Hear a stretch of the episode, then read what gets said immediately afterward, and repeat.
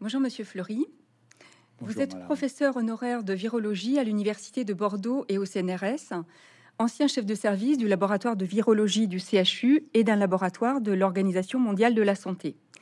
J'ai eu d'ailleurs l'honneur d'être parmi vos étudiants il y a quelques années.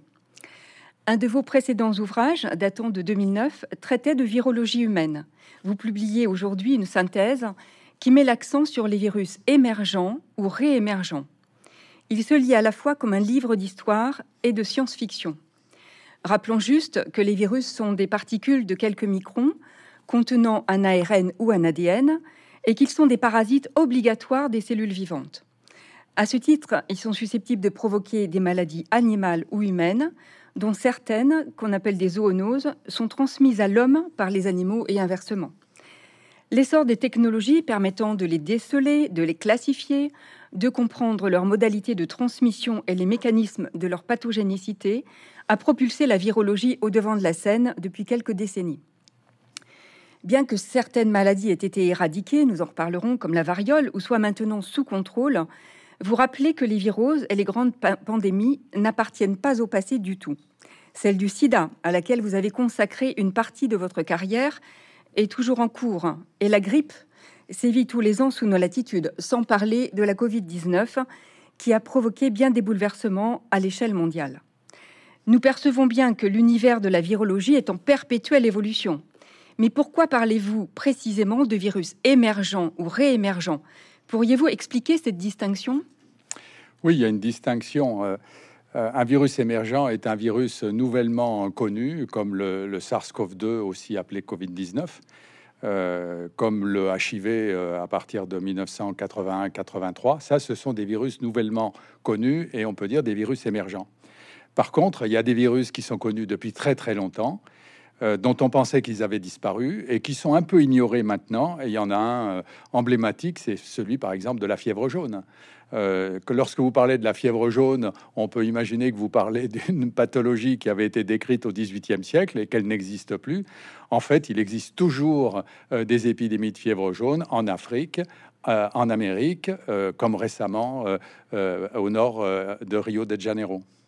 Alors justement, quels sont les, facteurs qui favorisent l'émergence de virus jusque-là inconnus en pathologie humaine ou chez les animaux domestiques? Alors, l'émergence est favorisée par euh, les contacts accrus entre les humains et les animaux, parce que très clairement, on va le voir euh, tout au long de cet entretien, c'est les animaux qui sont les réservoirs de virus pour l'homme. Donc, des contacts accrus, euh, une déforestation, euh, des modifications écologiques, et puis il y a aussi euh, un élément très important à prendre en compte, comme je le dis souvent, ce sont les Airbus, c'est-à-dire ceux qui déplacent les humains sur le globe de façon extrêmement rapide euh, et de façon massive, et ça participe à la propagation de maladies respiratoires, par exemple. Vous décrivez dans votre livre plusieurs catégories de virus émergents ou réémergents. La liste est trop longue, bien évidemment, pour les citer tous. Aussi, je vous propose que nous nous attardions sur les plus préoccupants en santé publique. La première catégorie regroupe des virus qui ne sont pas véhiculés par les insectes. Dans la famille des filovirus, les plus célèbres sont les virus Marburg ou Ebola, qui sont caractérisés par une mortalité très élevée, plus de 90% dans certains cas. Ils sont responsables d'une fièvre hémorragique avec défaillance multiviscérale.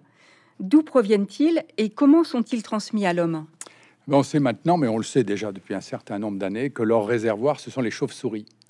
Et vous verrez d'ailleurs tout au long de l'entretien que les chauves-souris jouent un rôle considérable comme réservoir de, beaucoup de virus, notamment le SARS-CoV-2 par exemple. hein.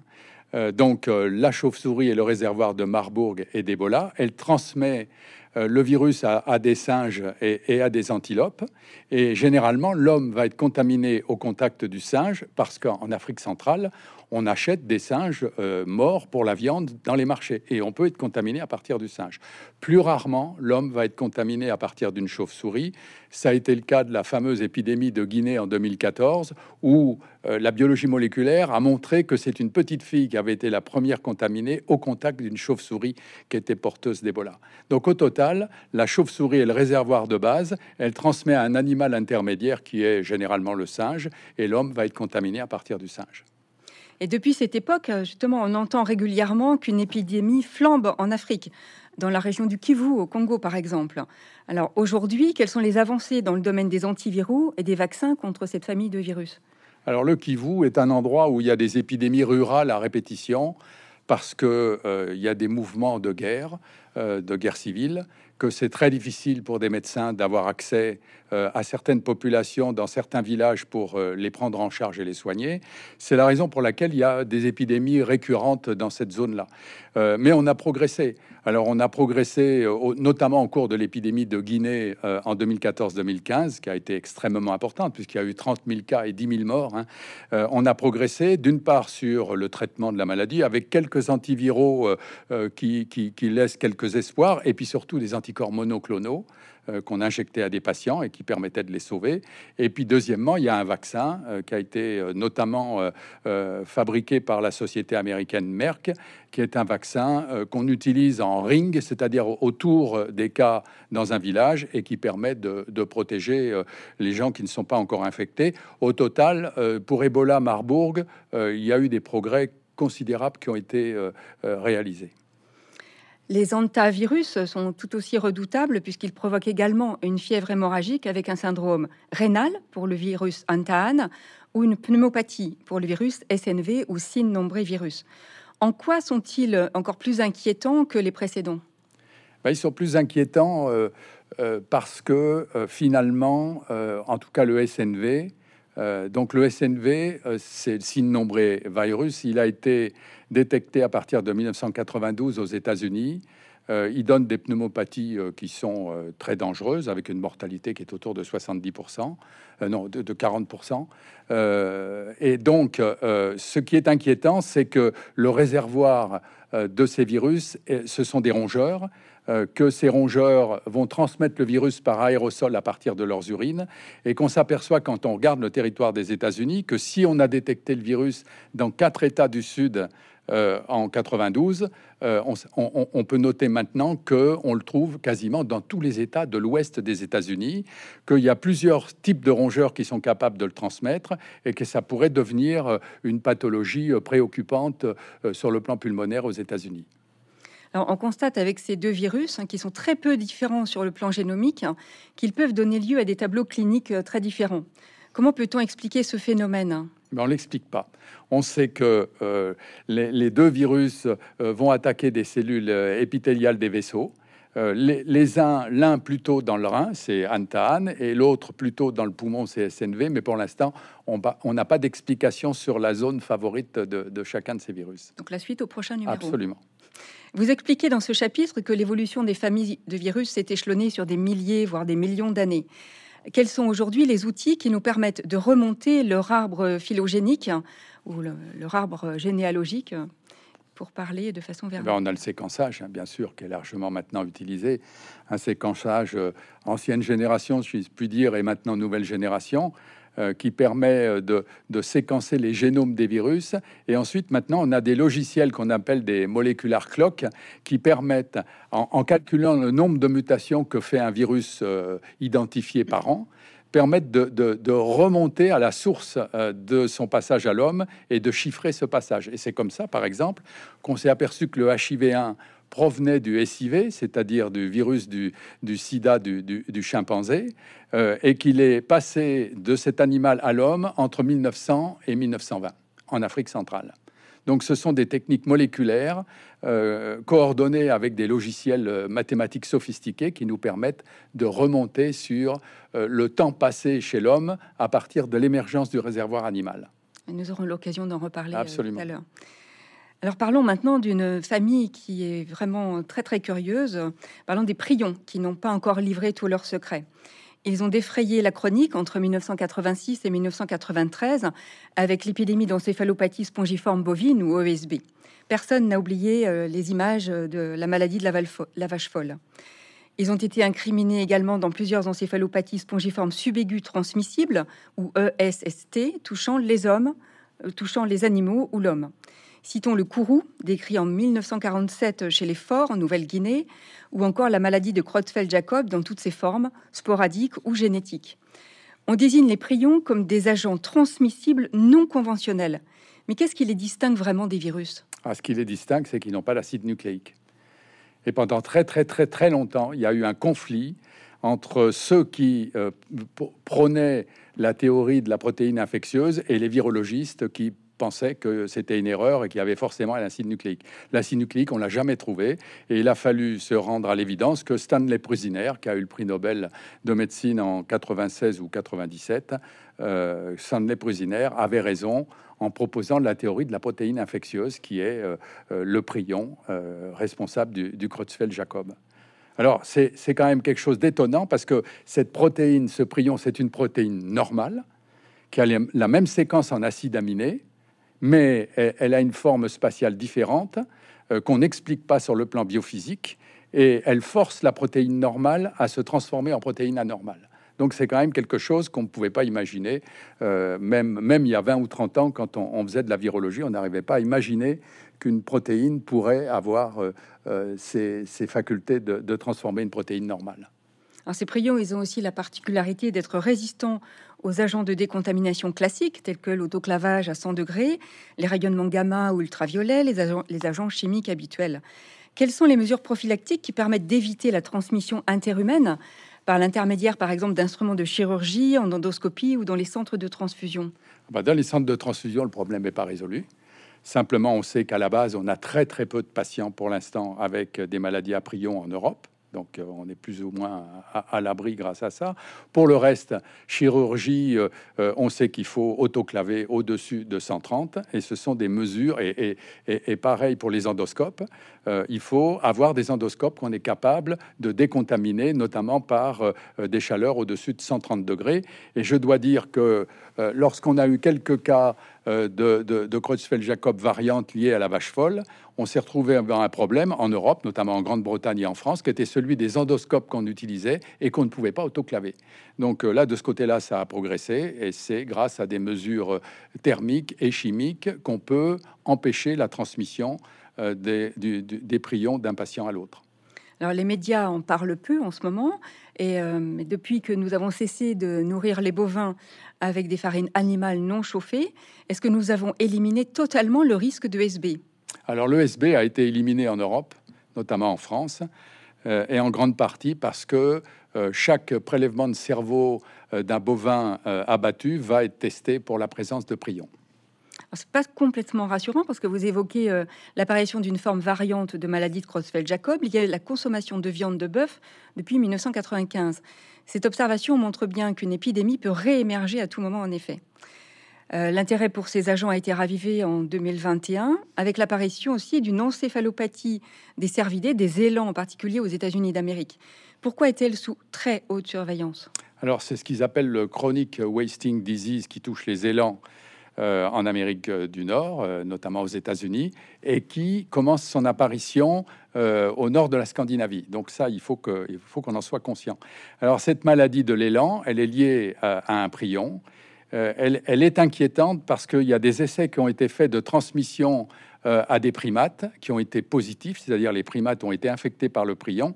Et donc les autorités sanitaires américaines craignent que des chasseurs d'élan euh, qui vont avoir affaire à des élans infectés euh, soient contaminés au moment euh, où ils vont consommer la viande et qu'on reviendrait sur une espèce de, pathologie Creutzfeldt-Jacob variante avec pas la vache folle, mais je dirais l'élan fou, mais il n'est pas fou, il n'a pas ce signe-là, il, maigrit beaucoup, c'est pour ça qu'on appelle chronic wasting disease.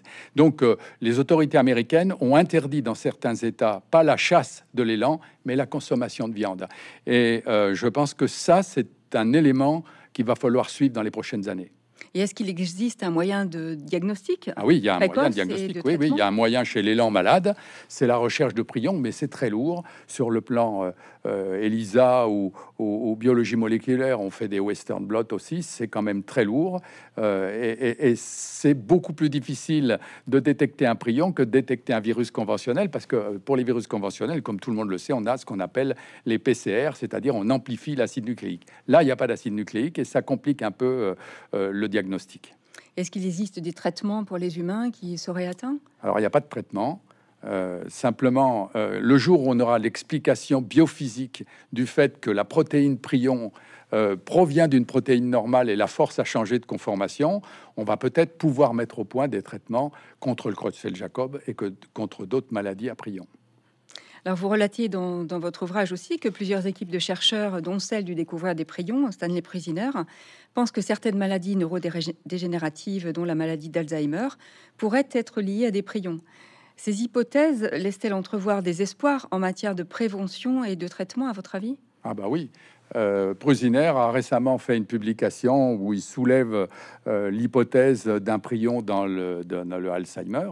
Et là, je reviens sur ce que je disais précédemment. Si on arrive à expliquer sur le plan biophysique comment fonctionnent les prions, on va peut-être pouvoir mettre au point des médicaments contre diverses maladies. Donc, on parlait du Creutzfeldt-Jacob, mais peut-être aussi contre le Alzheimer. Euh, l'avenir le dira, parce que pour l'instant, pour le Alzheimer, on est quand même assez dépourvu. Alors une autre famille majeure euh, maintenant que nous allons aborder est celle des rétrovirus. Euh, les virus HTLV 1 et 2 ont été isolés les premiers en 1980 par le professeur Gallo. Ce sont des oncovirus provoquant l'apparition de tumeurs et de leucémies. Comment sont-ils transmis à l'homme et quels sont les moyens de prévention? Oui, alors je voudrais quand même euh, dire deux mots sur Robert Gallo, qui celui qui a découvert les, les rétrovirus humains il avait monté un laboratoire euh, à Bethesda spécifiquement pour montrer qu'il y avait des rétrovirus chez l'homme et il a réussi. Donc il a euh, isolé euh, le premier, le HTLV1, puis le HTLV2. et donc ce HTLV1, il vient d'Afrique. Il a traversé l'océan au moment du commerce triangulaire vers les Amériques, avec des populations qui avaient été infectées en Afrique. Il se transmet comme le HIV par voie sexuelle, par le lait et par le sang. Donc classiquement, euh, ça se transmet par euh, la voie sexuelle. Et les moyens de prévention qui en découlent euh ah, Il n'y a pas beaucoup de moyens de prévention. Il faut simplement faire des sérologies pour savoir si on est porteur du HTLV1. Mais le côté, pas positif qui existe, mais le côté un peu plus rassurant que le HIV1, c'est que on peut être infecté par un HTLV1, mais on va rarement vers une pathologie associée. Il n'existe pas de vaccin. Non, il, mais il existe des traitements. Il existe maintenant des traitements parce que le HTLV1 est associé euh, à une leucémie à lymphocyte T. Il est associé aussi à une maladie neurologique qui est la paraparésie spastique tropicale. Et pour les leucémies à, à lymphocyte T liées à HTLV1, on commence à utiliser des antirétroviraux. Alors, comme nous le rappelions en introduction, euh, la pandémie de sida, puisque nous allons aborder maintenant HIV1 et HIV2, qui a débuté en 1981, est toujours en cours et la mortalité reste importante à l'échelle mondiale. La bi, puis la trithérapie, en combinant l'action de molécules dont les cibles virales sont différentes, a grandement amélioré la vie des patients en permettant de maîtriser la charge virale. Cependant, comme en bactériologie, on a vu apparaître au fil du temps des mutants résistants, le cauchemar des infectiologues. Comment peut-on prédire qu'un médicament sera efficace? Existe-t-il un moyen d'établir un profil de sensibilité pour les différents sous-types? d'HIV1 en particulier Alors, juste un, petit retour historique. Le, euh, le, sida a été détecté pour la première fois à Los Angeles en 81. Le virus a été isolé par une équipe de Pasteur en 83. Et on peut dire que dès 85, les Américains nous proposaient une molécule qui était l'AZT, euh, qu'en traitant les malades par l'AZT en monothérapie, on les améliorait pendant six mois et qu'après on voyait qu'ils se dégradaient. Et l'hypothèse euh, d'une résistance a été confirmée par euh, un, un, virologiste anglais qui s'appelle Brendan Larder, qui a montré en 89 que, au-delà de six mois de traitement chez des patients, le virus avait acquis des mutations pour résister à l'AZT. Et donc, le problème qu'on a eu à résoudre après, c'est que on s'est dit, si le virus euh, résiste à une molécule, il va probablement avoir plus de mal à résister à plusieurs molécules, parce qu'il faut des mécanismes différents sur le plan de génomique virale. Et donc, c'est avec d'autres classes de molécules qu'on a pu euh, créer ce qu'on appelle maintenant des trithérapies, où on utilise des médicaments qui sont différents, dont la cible est différente, et euh, auxquels le virus ne peut pas résister. Donc, il va résister peut-être à une molécule, mais pas aux trois. donc, avec des trithérapies, on, on arrive à, lutter efficacement contre euh, la résistance du virus aux antirétroviraux. Alors comment on fait? En routine, on séquence le virus d'un patient qui est en échec thérapeutique. Euh, on a la séquence est introduite dans un, logiciel, une base internationale, par exemple, il y a celle de, Stanford aux États-Unis qui est excellente. Il y en a une aussi qui est celle de l'ANRS en France. Et euh, le logiciel va vous dire, ben, le virus du patient est résistant à telle molécule, telle molécule. Par contre, il est encore sensible à telle autre. Et auquel cas, on va changer le traitement pour passer sur un traitement efficace. Donc ça a été résolu de façon euh, efficace et ça a fait progresser considérablement les laboratoires de virologie. Et ces antirétroviraux, dont la liste est allongée depuis 40 ans, sont-ils aujourd'hui réellement accessibles aux pays en développement? Alors, peut-être pas ceux de dernière génération, je dirais maintenant, on a des antirétroviraux qu'on injecte une fois pour trois mois. Donc, vous imaginez, le patient, euh, il, y a, 20 ou 30 ans, il prenait euh, des antirétroviraux toutes les 8 heures. Il était même obligé de se lever la nuit pour prendre ses médicaments. Maintenant, on lui fait une injection tous les trois mois. Ça, ceux-là sont peut-être pas encore arrivés euh, dans des pays dits du Sud, mais en tout cas, tous les pays du Sud ont accès à des traitements par trithérapie avec une efficacité qui a grandi. Moi, personnellement, j'ai eu l'occasion d'assister au démarrage du programme national indien en 2004. J'ai travaillé pendant 20 ans avec une collègue indienne à Bombay et j'ai pu voir l'efficacité des trithérapies qui ont été mises en place en Inde. Une question que beaucoup de nos spectateurs se posent, pourquoi la mise au point de vaccins est-elle si ardue alors qu'il a fallu seulement quelques mois pour concevoir le vaccin contre le SARS-CoV-2 ah Est-il permis d'espérer un aboutissement à court terme? Ah. C'est très difficile. Le HIV1 est un virus qui mute tout le temps. Euh, lorsqu'il rentre dans un organisme, il rentre avec un virus euh, X euh, et au bout de quelques jours, de quelques semaines, il y a ce qu'on appelle des sous-espèces, c'est-à-dire toute une collection de mutants de ce virus qui est rentré dans l'organisme. Et ces mutants échappent au contrôle par les cellules du système immunitaire, que ce soit les anticorps euh, sécrétés par les lymphocytes B ou euh, les cellules CD8 cytotoxiques. Donc au total, on n'arrive jamais à maîtriser l'infection euh, chez un sujet parce que le virus mute en permanence et que en plus il s'attaque à des cellules du système immunitaire. Donc pour ces deux raisons, euh, on n'a jamais réussi à mettre au point un, vaccin préventif. Il y a eu un espoir en Thaïlande il y a, une quinzaine d'années. Euh, et puis il y a eu un autre espoir euh, en Afrique du Sud il y a maintenant, c'était en 2020, donc il y a trois ans, et les deux se sont soldés par des échecs, avec les bras qui avaient été vaccinés par des, des vaccins expérimentaux, qui avaient autant d'infections que la population témoin. Donc il faut encore soutenir la recherche. Ah oui, il faut soutenir la recherche. Et je dirais que la recherche sur le HIV en, vaccination, elle a diminué un peu parce que certaines équipes sont passées sur le SARS-CoV-2 et qu'il faut espérer qu'elles euh, vont se remettre à travailler sur un vaccin HIV1. Alors on sait depuis peu de temps que le patient asymptomatique synthétise des particules virales. Cette phase de portage, pendant laquelle il est séropositif, peut durer de 7 à 12 ans pendant lesquels il peut transmettre le virus. Ne faudrait-il pas relancer les campagnes de dépistage à grande échelle pour prévenir cette contamination occulte? Ah bah tout à fait. Euh, il faudrait que tous les séropositifs soient traités. Et alors ça me permet aussi de vous dire qu'il y a une autre stratégie qui est avancée euh, euh, par certains États et par certains laboratoires de recherche, qui consisterait, si on n'a pas de vaccin, à traiter par trithérapie tous les séropositifs du monde. Par exemple, dans un pays, euh, on prend l'Afrique du Sud, on va traiter tous les séropositifs. Et en traitant les séropositifs, on va diminuer ce qu'on appelle la charge virale. Et donc, on va couper la transmission d'un individu, individu infecté à un individu non infecté. Donc, on couperait les chaînes de transmission. Ça reviendrait à remplacer un vaccin en traitant tout le monde et en supprimant la transmission. Donc, euh, euh, il y a des hypothèses mathématiques dans ce domaine-là qui, sont intéressantes. Donc, on peut dire, si on n'arrive pas à avoir un vaccin, euh, on va essayer de traiter tous les séropositifs du monde, donc d'essayer de détecter tout le monde. Alors, une question que les moins de 20 ans ne comprendront pas, je vais faire référence à l'affaire du sang contaminé.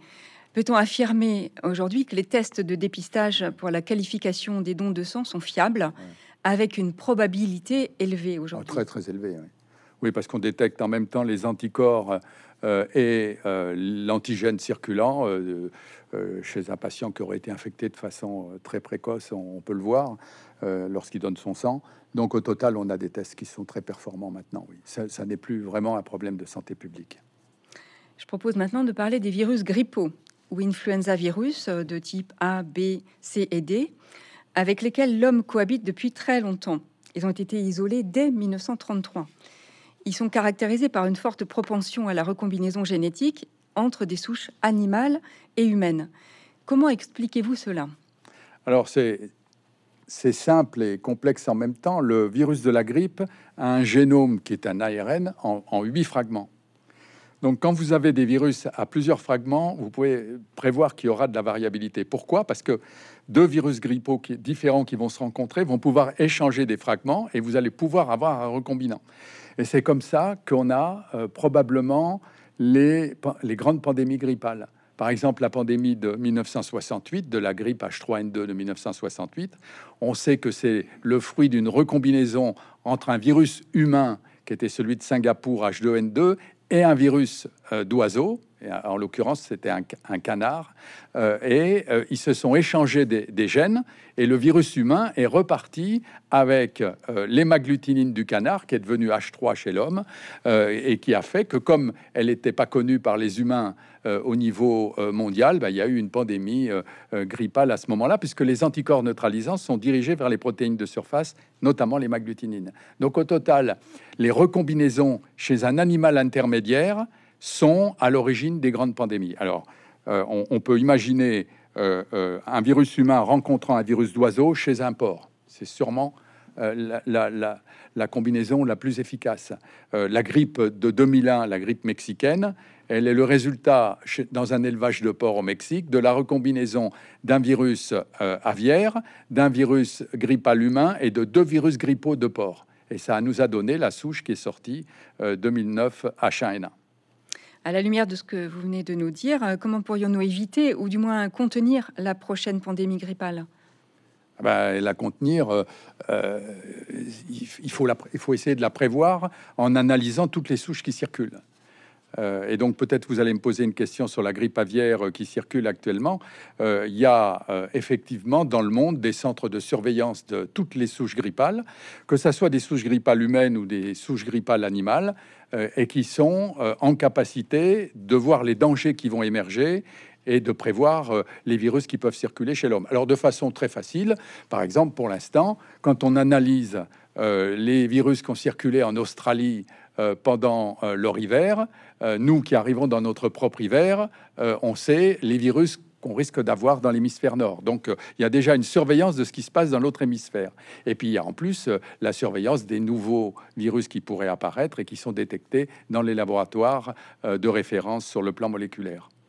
Mais par exemple, dans le sud-ouest, grâce à cette surveillance, hein, nous, nous, sommes très très concernés par la grippe aviaire qui avait lu l'euthanasie à des millions de canards. C'est bien la preuve que les, les, pouvoirs publics sont actifs. Euh, elle touche également l'homme, hein, chez qui le tableau clinique euh, peut euh, dégénérer en syndrome de détresse respiratoire aiguë ou SRAS. Alors, vous, vous avez bien parlé de l'actualité de la grippe aviaire. Est-ce qu'il est possible de prévenir la contamination des, oiseaux domestiques? Est-ce qu'il existe des vaccins pour ce réservoir animal qui est migrant, qui circule entre nos continents? Alors, il existe des vaccins, effectivement. Euh, c'est une question qui a été soulevée euh, cette année euh, officiellement par le ministère de l'Agriculture, de faire des essais de, vaccins chez les oiseaux domestiques des Landes et du Sud-Ouest en général. Il existe des vaccins qui sont utilisés en Chine de façon assez large, notamment contre la dominante actuellement qui est H5N1. Donc il y a des vaccins et moi personnellement je suis pour essayer ces vaccins en sachant que c'est des vaccins qui vont diminuer la mortalité des élevages, mais qui n'empêcheront pas quand même une circulation à bas bruit du virus. Hein. Alors je voudrais revenir sur H5N1 parce que c'est extrêmement important. Quel est le problème qu'on peut avoir avec H5N1 C'est que c'est un virus aviaire pur. Il passe à l'homme de temps en temps, c'est difficile, mais quand il passe à l'homme, la mortalité elle est de 50%. Donc, quel est le risque? Ça serait que ce virus H5N1 s'adapterait à l'homme et donnerait une pandémie grippale qui serait très lourde, ou qu'il aille se recombiner avec un virus humain, comme je vous l'ai décrit tout à l'heure, euh, et qui nous génère une pandémie avec une hémagglutinine H5. Et actuellement, ce qui inquiète les autorités, je dirais mondiales, c'est que le H5N1 des oiseaux est en train de contaminer des mammifères, notamment par exemple des chats, et que le chat pourrait devenir à son tour, comme le porc, un animal de recombinaison virale et redonner un recombinant, un nouveau recombinant à l'homme. Donc voilà ce qui est à craindre et voilà ce qui est à surveiller de façon intensive. Et euh, justement, vous parliez du, vaccin humain qui est proposé euh, traditionnellement en automne et cette année qui sera couplé avec celui contre la Covid-19. Pourquoi n'est-il pas efficace à 100% et pourquoi faut-il se faire vacciner tous les ans? Alors, il n'est pas efficace à 100%, loin de là. il diminue largement, l'efficacité diminue au-delà de 65 ans, ça c'est sûr, il y a une question d'âge. Et deuxièmement, quand vous injectez des antigènes grippaux, c'est pas la voie naturelle. Vous les injectez en sous-cutané ou c'est pas la voie naturelle. Vous faites des anticorps circulants euh, qui vont empêcher peut-être une complication grippale, mais la voie naturelle, c'est euh, la voie oropharyngée. Et c'est là que euh, il faudrait avoir des, des, vaccins qui arriveraient par aérosol pour pouvoir protéger les patients au niveau du nez, par exemple. Vous nous avez bien expliqué que les virus grippaux ont ont la capacité de muter très vite euh, et de façon multiple, ne pourrait-on pas imaginer un vaccin universel qui serait euh, actif contre les, toutes les souches grippales une bonne fois pour toutes? Absolument, il y a des équipes qui travaillent là-dessus. Vous savez que je crois qu'il y a 16, euh, 16 à 18 hémagglutinines différentes dans le réservoir aviaire, qui est le réservoir historique de virus grippaux. Euh, donc, on a des potentialités de pandémie avec différentes hémagglutinines qui sont importantes. Et il y a des laboratoires qui se disent, après tout, si on vaccinait euh, avec des constructions qui nous permettraient d'avoir des anticorps neutralisants contre toutes les hémagglutinines qu'on connaît, on pourrait peut-être avoir un vaccin efficace contre tous les types grippaux et euh, à surveiller. Moi, je trouve que c'est très intéressant, mais c'est pas validé pour l'instant. Sont des recherches qui sont en cours. Et concernant les traitements concernant les traitements antiviraux tels que le Tamiflu, par exemple, euh, est-ce qu'ils pourraient être prescrits systématiquement chez l'homme? Actuellement, ils sont réservés à certaines catégories de patients. Est-ce qu'on pourrait imaginer, en cas de pandémie, puis si on avait une épidémie grippale, on pourrait utiliser des inhibiteurs de neuraminidase. C'est euh, la molécule la plus efficace, d'autant plus qu'il y en a des, nouvelles générations qui sont euh, plus efficaces. Donc, ça serait effectivement dans l'arsenal thérapeutique. Mais je voudrais signaler que les États-Unis ont un stock fédéral de vaccins H5N1 pour l'homme au cas où la grippe aviaire passerait chez l'humain. Ils ont un stock euh, stratégique de vaccination H5N1. Alors le, groupe euh, des virus à tropisme respiratoire compte de nombreux virus, hein, mais également la famille des coronavirus. Vous citez l'exemple du SARS-CoV-1, apparu en Chine en 2002, pour illustrer comment une infection respiratoire peut être diffusée à la vitesse des Airbus sur plusieurs continents. Aucun nouveau cas humain n'a été signalé depuis 2004. Comment pourriez-vous expliquer ce silence virologique depuis? Bah, Parce qu'il n'était pas très transmissible comme le SARS-CoV-2, heureusement, et que les mesures d'hygiène ont suffi. Porter des masques et se laver les mains a été efficace. Euh, ça a été euh, observé dès le début de l'épidémie. Ceux qui, dans les hôpitaux à Hong Kong, portaient des masques, on a vu tout de suite qu'ils étaient protégés. Donc les mesures d'hygiène ont suffi. Et alors, ce qui est intéressant, c'est que les quelques rares cas qui ont été publiés depuis 2003-2004, c'est des accidents de laboratoire. Voilà, donc ça, c'est important de le noter. Alors le MERS-CoV, qu'on ne détaillera pas, hein, découvert en 2012 au Moyen-Orient et, et hautement pathogène également. Ces virus circulent entre la chauve-souris, vous avez signalé tout à l'heure que c'était vraiment une plaque tournante dans la transmission des virus, mais aussi la civette et les camélidés par exemple. Ils peuvent être transmis aussi bien par voie aérienne, par le lait ou la viande. Pour le SARS-CoV-2, en 2020, on a incriminé la civette, mais quelles sont les hypothèses les plus plausibles concernant la genèse de la pandémie de, Covid-19 à votre avis à vous? Ce qui est certain, c'est que c'est un virus qui vient de la chauve-souris, ça on en est sûr. On n'a pas trouvé l'hôte intermédiaire. Par contre, et je le dis dans mon livre, il y a eu des publications de deux équipes dans le monde, une en Caroline du Nord et l'autre à Wuhan, ce fameux P4 dont on a tant parlé, qui étaient associées dans une recherche qui visait à euh, adapter des virus de chauve-souris à des cellules humaines. Donc euh, l'hypothèse euh, d'un accident de laboratoire ne peut pas être éliminée. Elle ne sera probablement jamais prouvée, mais en tout cas, elle ne peut pas être éliminée, d'autant plus qu'on sait qu'il y a eu des accidents de laboratoire qui ont été publiés et reconnus avec le SARS-CoV. Parlez-nous maintenant du Covid long. Certains patients ont présenté cette forme de Covid long et, l'ont toujours. Comment pourriez-vous en expliquer l'origine? Bah, Il y a des débuts d'explication. Euh, euh, il y a des études moléculaires qui ont montré que certains segments euh, d'ARN viral persistaient dans des cellules de façon chronique avec la fabrication de protéines comme celle du spike. Et on peut imaginer qu'il y a une espèce de persistance virale à bas bruit euh, qui entraîne après euh, euh, des problèmes immunitaires chez les patients avec le Covid long. Alors là, nous entrons dans l'automne. Que pouvez-vous nous dire des variants qui circulent actuellement? G51 Iris de la lignée XBB C'est vraiment de la science-fiction descendante d'Omicron. Ah oui, il y a XBB 1.5 qui descend d'Omicron, et puis il y en a un nouveau dont on parle depuis quelques jours, qui est BA2 86 qui est lié. Euh, tout ça, c'est des, descendants d'Omicron.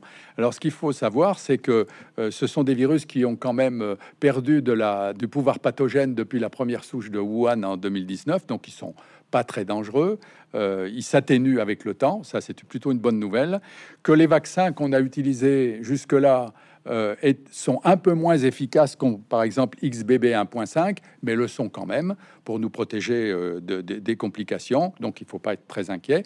Et par contre, les deux sociétés américaines qui font de l'ARN messager, Pfizer et Moderna, viennent de euh, préparer un vaccin adapté à XBB 1.5. Ils ont demandé l'autorisation des, des, autorités américaines et on peut imaginer que dans un proche avenir, on pourra bénéficier d'un vaccin XBB 1.5 en se disant qu'au fond, c'est comme la grippe. Si on est vacciné contre le dernier mutant, on va avoir des anticorps qui seront efficaces contre les précédents. C'est un peu comme ça pour les, les glissements, ce qu'on appelle les glissements grippaux. Euh, ça sera, ça sera la, même chose. Euh, simplement, euh, moi, je ne moi, je suis pas très inquiet sur l'évolution du coronavirus les, premiers essais vaccinaux, puisque vous parlez de vaccins, ont lieu euh, mi-2020 avec une production de masse euh, dès fin 2020. Euh, les États et les firmes pharmaceutiques ont prouvé qu'il est possible de déployer une synergie dans des, des délais complètement inédits. Est-ce que ça nous permet d'espérer une réaction similaire dans d'autres situations? Ah oui, bien sûr, oui, bien sûr. Avec la technologie, notamment les ARN messagers, euh, on pense qu'on peut réagir extrêmement vite, puisque Moderna et Pfizer disaient qu'ils étaient capables de préparer des premières doses de vaccins et de les essayer au bout de trois semaines, un mois. Euh, grâce à, la biologie moléculaire. Donc là, euh, on en reparlerait peut-être en conclusion. L'homme va disposer d'outils qui vont lui permettre de, de, vaincre les prochaines pandémies. Et quelle sera la stratégie vaccinale alors en France cet automne? Bah, la stratégie contre le SARS-CoV-2 Oui, oui bah, ça va être celle-là. On va, soit on va réutiliser le vaccin qu'on connaît déjà, qui a évolué, hein, parce qu'au début c'était une souche. Ensuite, il y a eu deux souches, dont une euh, au micron. Et puis maintenant, il y a le fameux XBB 1.5 euh, qui arriverait. Donc on peut se faire des rappels euh, à la rentrée si on est fragile. En même temps que la grippe, par exemple, ça les, généralistes jugeront. Euh, voilà, moi je compte me faire vacciner contre la grippe comme je le fais tous les ans, et puis peut-être euh, en fin octobre, début novembre, faire une, injection de, rappel au micron. Mais je suis pas inquiet par Omicron pour l'instant. Ah, justement, pour faire le lien avec la grippe, hein, le, grand espoir, vous l'avez dit tout à l'heure, réside dans la mise au point de vaccins sous forme d'instillation nasale pour provoquer là aussi la synthèse d'immunoglobulines de type A, protecteur au niveau des muqueuses. Est-ce qu'il est prêt pour la grippe ou pour le pour SARS le coronavirus Pour le SARS, ils sont en train de l'essayer. Notamment euh, Moderna, par exemple, euh, est en train de faire des essais de vaccination euh, avec des gouttes instillées au niveau nasal. Et à mon avis, ça va être ça l'avenir, parce que comme on l'a bien compris, quand on est vacciné contre SARS-CoV-2, on est protégé contre les complications mais on est porteur du virus. Par certains côtés, on peut être infecté et transmettre le virus. À partir du moment où on aurait une immunité nasale, on va bloquer le virus à l'entrée et on aura un vrai vaccin préventif. Donc les travaux euh, s'engagent dans ce domaine-là. Ah, c'est vraiment à suivre. Hein. Vous terminez ce chapitre passionnant sur la grippe dite russe, qui aurait pu être due à un coronavirus. Peut-on affirmer que cela montre bien que les cycles se répètent et que les virus naviguent entre les hommes et les animaux et entre les continents? Absolument. Euh, selon certaines études faites par un laboratoire de biologie moléculaire belge de, très haut niveau, euh, il y a eu une épidémie dite de grippe en dans les années 1890 euh, en Russie. Euh, qui, a fait ensuite, qui, est passé euh, en Europe, euh, aux États-Unis, je crois aussi en Australie. et cette épidémie, elle a fait plus d'un million de morts. Et on a l'impression maintenant, d'après les travaux moléculaires, que c'était un coronavirus de bovin qui venait de passer à l'homme. et qui a induit finalement une pathologie comme celle du SARS-CoV-2. les études moléculaires, les, les fameuses cloques euh, moléculaires clock ont montré que ce virus bovin était devenu un virus euh, coronavirus euh, peu pathogène chez l'homme. Et donc, il y a eu un événement en 1890, probablement du, style SARS-CoV-2, mais on n'avait pas les moyens de le, noter puisqu'on n'avait pas de labo de virus. Et on va sans doute en découvrir encore. Voilà, oh, sûrement. Pour clore ce chapitre des virus émergents, parlez-nous maintenant d'une famille moins célèbre, celle des Zenipavirus, qui regroupe Endra, Nipah et Langia. Alors, Endra, Nipah, c'est des virus importants pour l'avenir. Endra, c'est un virus qui a été découvert dans le Queensland, en Australie. C'était des chevaux qui étaient malades, qui ont contaminé leur, vétérinaire et leur lade. Euh, c'était un virus proche de la rougeole, enfin de la même famille, un morbillivirus, qui donnait des atteintes pulmonaires et des atteintes encéphalitiques. Et on s'est aperçu que le réservoir, c'était la chauve-souris. Donc la chauve-souris contaminait les chevaux et les humains se contaminaient au contact des chevaux. Donc ce Hendra est un virus qui est redouté en Australie. Et on s'est aperçu qu'il y avait un virus très proche de Hendra, qui est dans la même famille, euh, qui sévit en Malaisie, euh, en Inde, sud de l'Inde et au Bangladesh. Et euh, on s'est aperçu aussi que ce virus, eh bien le réservoir, c'est la chauve-souris. Simplement, l'épidémiologie est différente. Quand vous êtes en Malaisie, euh, le virus est transmis des chauves-souris au porc et l'homme va être contaminé à partir du porc. Quand vous êtes au Bangladesh où il n'y a pas de porc, euh, l'homme va être contaminé à partir du jus de palmier car les chauves-souris vont contaminer par leurs urines le jus de palmier et les humains vont être contaminés lorsqu'ils manipulent le jus de palmier. Ces cycles sont vraiment infernaux. Ah oui, oui, ah oui.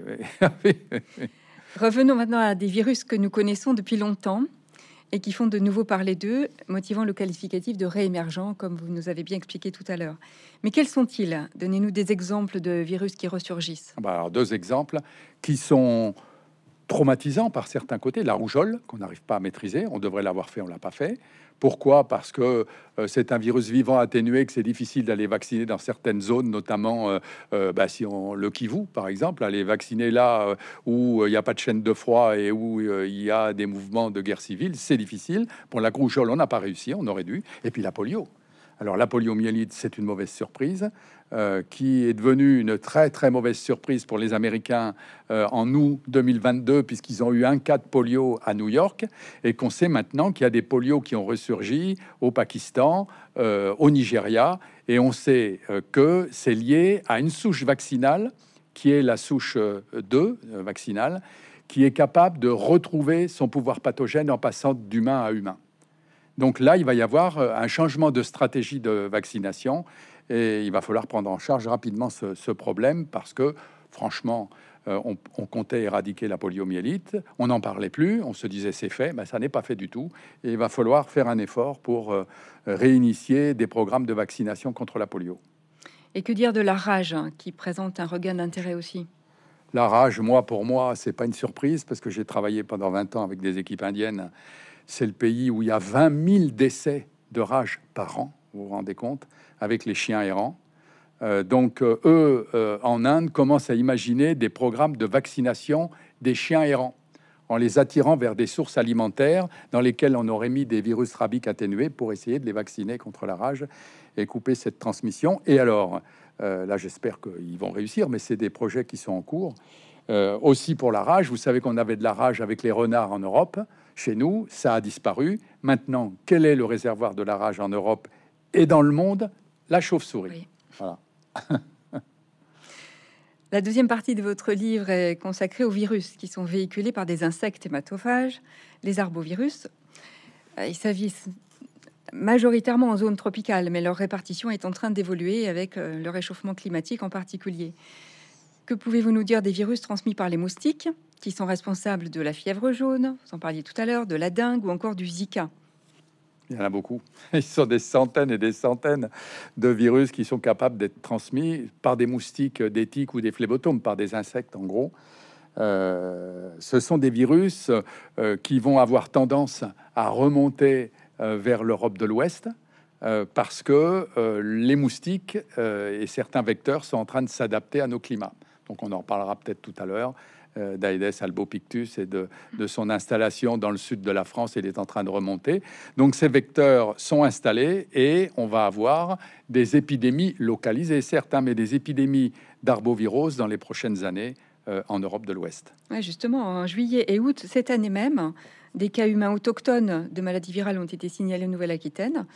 Euh, c'est dans le dernier bulletin de Santé publique France Nouvelle-Aquitaine. Les coupables identifiés sont le virus de, du Nil occidental, West Nile, West Nile virus, et le virus Uzutu. Euh, quels sont les réservoirs chez nous en Nouvelle-Aquitaine? Alors, Les réservoirs, ils sont connus depuis longtemps, puis alors ils sont, ils sont incontrôlables. Ce sont des oiseaux sauvages qui remontent d'Afrique au printemps avec du virus parce qu'ils n'en souffrent pas. Ils ont le virus dans le sang. Les moustiques vont piquer les oiseaux et vont transmettre ensuite soit à l'homme, euh, soit au cheval, qui est euh, le deuxième mammifère atteint par euh, West Nile et Uzutu. Alors, ce qui est inquiétant, franchement, je ne vais pas vous le cacher, c'est que West Nile s'installerait de façon pérenne chez les oiseaux dans le sud-ouest de la France, notamment sur le bassin d'Arcachon, où il y a tout ce qu'il faut, et qu'il n'attendrait pas d'être renouvelé au printemps avec l'arrivée d'oiseaux infectés, mais que le cycle s'installe chez nous entre les oiseaux et les moustiques, et que ça soit un foyer pérenne de West Nile et d'Uzutu, comme c'est maintenant aux États-Unis. Parce que je brièvement, je veux revenir sur ce qui s'est passé aux États-Unis. New York a connu son premier cas de West Nile en 1999. Nous sommes maintenant en 2023 et le virus est présent dans tous les États des États-Unis. Et donc maintenant, c'est devenu un problème de santé publique. Les oiseaux américains sont contaminés et les moustiques peuvent transmettre à l'homme et au cheval. Et je crains, je crains que dans l'avenir, euh, ça soit euh, notre cas de figure. Il va falloir apprendre à vivre avec des moustiquaires. Absolument, absolument. Et puis trouver surtout des, molécules antivirales, mais on en reparlera tout à l'heure. nous n'avons pas eu le temps de parler plus en détail des virus transmis par les tiques euh, ou du chikungunya, mais il existe encore une grande variété de, de virus candidats aux migrations. Nous avons bien compris qu'une très grande vigilance s'impose. Comment voyez-vous euh, l'évolution de la cartographie de la virologie en France et en Europe pour élargir un petit peu le spectre? Ah bah Pour revenir euh, euh, à ce que je vous disais, je vois remonter les arboviroses, donc West Nile Ozutu, Toscana, qui est un virus transmis par des phlébotomes qui donne des méningos, des méningites, enfin beaucoup de virus ne vont pas donner de signes cliniques dans cette catégorie-là, mais quand ils sont dangereux, il faut bien le noter. Donc Toscana, on l'a détecté en Italie, en Espagne, et ça m'étonnerait beaucoup, et dans, la région de Marseille, ça m'étonnerait beaucoup qu'on n'en ait pas dans le sud-ouest de la France dans les prochaines années. Il y a d'autres virus euh, qui commencent à remonter comme euh, euh, Crimée-Congo, qui est un virus transmis par les tiques, qui a été détecté en Espagne il y a maintenant quelques années. Donc au total, on assiste à une remontée d'arbovirose vers l'Europe de l'Ouest. et, donc, eh ben, il va falloir se préparer à faire face et à faire le diagnostic et, à faire de la prévention. Je vous remercie pour toutes ces explications. Nous avons largement parlé du risque épidémiologique naturel euh, les virus, malheureusement, peuvent constituer également une menace dans les mains d'individus malveillants ou de groupuscules malveillants, comme cela fut le cas à différentes périodes de l'histoire. Quels sont les principaux virus qui pourraient être utilisés à des fins de bioterrorisme? Oh bah, Le premier, c'est la variole. C'est connu. Euh, euh, il y a même des groupes qui ont été créés auxquels j'ai participé dans les années 2000-2003, puisque euh, on savait que du virus variolique était passé aux mains de, terroristes euh, et qui pouvait être euh, utilisé dans des populations qui ne sont plus vaccinées depuis 1980. Donc il y avait un, risque d'épidémie variolique à, partir d'une base terroriste. Et donc on avait engagé avec nos collègues russes une réflexion sur les vaccins à réactiver, les, nouveaux types de vaccins. On avait commencé une réflexion. Euh, et on a pris des mesures qui ont été publiées d'ailleurs par le ministère de la Santé en France, qui sont euh, officielles et qui peuvent être lues euh, dans Internet, des mesures de précaution et de prévention contre une attaque variolique et le virus euh, de la vallée du Rift Alors, il y a le virus de la vallée du Rift qui est considéré potentiellement par l'armée américaine, parce que il faut quand même pas se leurrer. Les armées s'intéressent à, ce genre de virus euh, en se disant qu'elles elles vont peut-être les utiliser, mais peut-être qu'en face, on va les utiliser contre elles. Donc, euh, il y a des laboratoires de recherche qui existent dans le domaine. et donc, le Rift est considéré par l'armée américaine comme euh, un virus qui pourrait être utilisé. Le Rift, c'est un virus, un arbovirus qui sévit euh, en, Afrique, notamment en, Éthiopie, euh, en Mauritanie, etc., sur une large bande africaine, qui est transmis par des moustiques, et les éleveurs vont se contaminer à partir des ovins et des caprins qu'ils élèvent euh, notamment par aérosol. Ils vont être contaminés. Et donc, ça n'a pas échappé à certaines armées qui se disent qu'après tout, un aérosol de Rift, ça pourrait être utilisé comme attaque biologique. Pas très rassurant. Vous nous le disiez tout à l'heure à propos du coronavirus, des coronavirus, les accidents de laboratoire ne sont pas exclus non plus, malgré les précautions draconiennes en vigueur dans les laboratoires P3 et P4, euh, notamment pour des travaux sur ce qu'on appelle les gain of function. Avez-vous des exemples ah à nous donner oh de, ces accidents oh, J'en ai, oui. Il y en a un qui est extraordinaire que je mets dans le livre. C'est un laboratoire américain qui s'est trompé et qui a envoyé des souches d'Ebola par le courrier normal. Donc vous imaginez euh, la, surprise de ceux qui ont reçu Ebola par le courrier normal. Bon, ça, ça il y a des histoires comme ça. Et puis, euh, euh, il, y en, a d'autres qui sont les gain of function. Et notamment, il y a eu une grande polémique aux États-Unis sur H5N1. Il y avait deux laboratoires au monde, un aux États-Unis et un en Hollande, qui essayaient d'adapter la souche aviaire H5N1 à l'homme. Donc vous imaginez s'il y avait eu un accident de laboratoire avec une souche totalement adaptée à l'homme, on avait une épidémie grippale euh, particulièrement grave, puisque je vous ai dit que ça passe difficilement à l'homme, mais ça entraîne 50% de mortalité. Et là, ça a fait euh, une telle polémique que le président des États-Unis de l'époque s'est mêlé de l'affaire et a régulé, a fait réguler euh, l'utilisation de, de l'adaptation du gain, ce qu'on appelle le gain of function sur certains virus comme H5N1. On peut d'ailleurs imaginer, comme on l'a dit tout à l'heure, que pour SARS-CoV-2, euh, eh ben, il y a eu une expérience de gain of function qui a mal tourné. L'avenir nous le dira, oui. L'avenir le dira. Vous concluez votre, votre ouvrage sur les hypothèses les plus probables pour les prochaines pandémies. Tout semble possible tant les virus sont ubiquitaires, capables de muter, de se recombiner, on l'a bien démontré, et de franchir les barrières interspécifiques. D'aucuns évoquent même le risque de faire réapparaître des virus enfouis dans les permafrosts par la fonte des glaces. Quel serait le palmarès des candidats aux yeux de la communauté des virologues? Le palmarès, pour l'instant, c'est H5N1. Hein. C'est une grippe recombinante. Euh, ou H5N1 qui passe directement à l'homme, ou il se recombine avec un autre virus grippal humain pour nous donner une nouvelle souche.